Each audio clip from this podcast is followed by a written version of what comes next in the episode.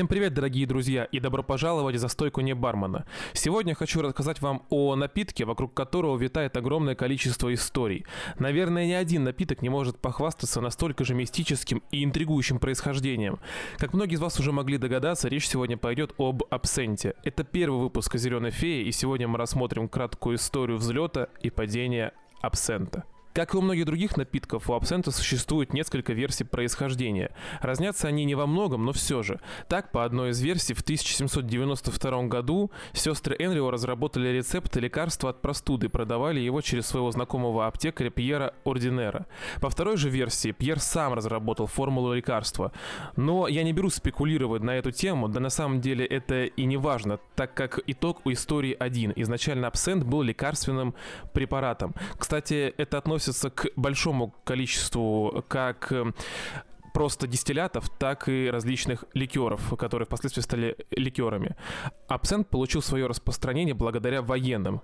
В этом плане его история очень похожа на историю Рома. Можете послушать первый выпуск моего шоу, там я как раз рассказываю историю Рома. Итак, во времена французских колониальных войн в Северной Африке, а это примерно 1830-е годы и дальше, вплоть до 1847 если мне не изменяет память, французским военным выдавали небольшое количество абсента для профилактики болезней, распространенных в те времена в Африке, ну, вроде малярии и так далее, а также для дезинфекции воды. Кстати, именно благодаря этому свойству, очищению воды, абсент прозвали зеленой феей, так как кристаллики, содержащиеся в напитке туйона, э, мутнели в воде и делали ее зеленоватого цвета. Абсент распространялся не только на территории Северной Африки, но и в Алжире среди французских военных и эмигрантов, то есть его, так скажем, география была довольно обширной. Уже в послевоенное время э, абсент стал очень популярным напитком во Франции. Дошло до того, что его популярность была сравнима с вином и иногда даже превышала э, популярность абсента по отношению к популярности вина. Так, популярность абсента среди рабочих обуславливается на самом деле несколькими вещами, которые, грубо говоря, одна вытекает из второй. Во-первых, это удешевление производства из-за удешевления производства напиток стал хуже, то есть качество ухудшилось. Само удешевление случилось из-за того, что что как раз является основным, это гибель виноградников от э, филоскеры в 1870-е и 80-е годы, что повлекло за собой подорожание вина.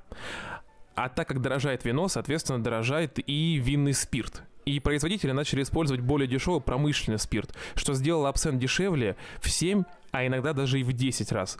Но стоит учитывать, что самый дешевый абсент был настолько плохого качества, что мог расцениваться практически как яд. Это был первый шаг к превращению зеленой феи в зеленую ведьму. Кроме того, примерно в то же время, в 1880-х годах, газета New York Times писала, что во Франции девушки от 18 до 20 лет страдают циррозом печени гораздо чаще, чем девушки в других странах.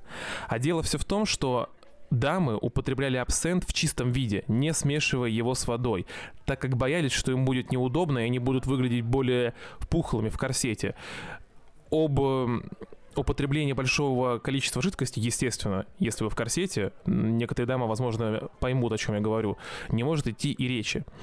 Так в очередной раз подтвердилась поговорка «красота требует жертв», если можно так выразиться.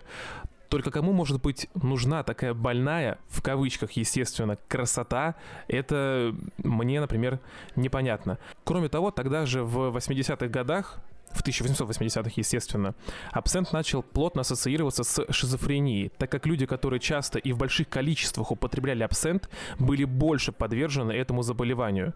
Эти два аспекта стали вторым шагом к превращению зеленой феи в зеленую ведьму, и как следствие запрету абсента в том виде, каким его знали в 60-х и 80-х годах позапрошлого уже века. Одна из самых страшных историй, связанных с абсентом, произошла в 1905 году, и связана она с Жаном Ранфре. Находясь под воздействием большого количества абсента, но не только абсента, что важно, он застрелил всю свою семью. Естественно, это стало красной тряпкой для сторонников запрета абсента. Но стоит понимать, что эти сторонники, конечно же, не сказали о том, что Жан употребил огромное количество коньяка в этот день, кофе с коньяком и трех литров вина, а также одной рюмочки крем-де-манта. Именно после этой истории, о которой трубили все газеты Европы, более 82 тысяч человек подписали петицию властям с просьбой о запрете абсента в Швейцарии.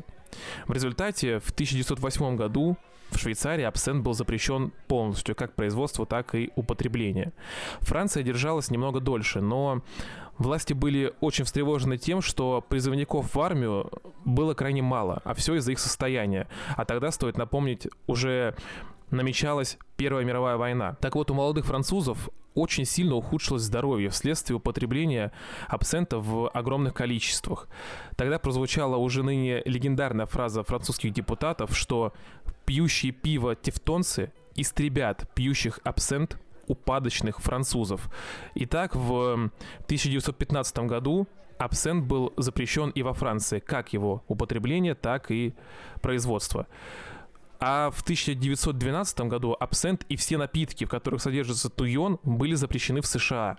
И даже в 80-х годах прошлого столетия, в 1980-х, американским военным было запрещено употреблять абсент даже за границей.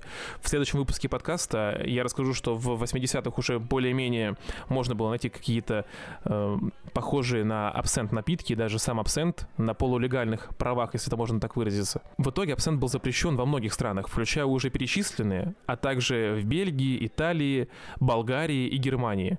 Зеленая уже не фея, но ведьма стала называться наркотиком.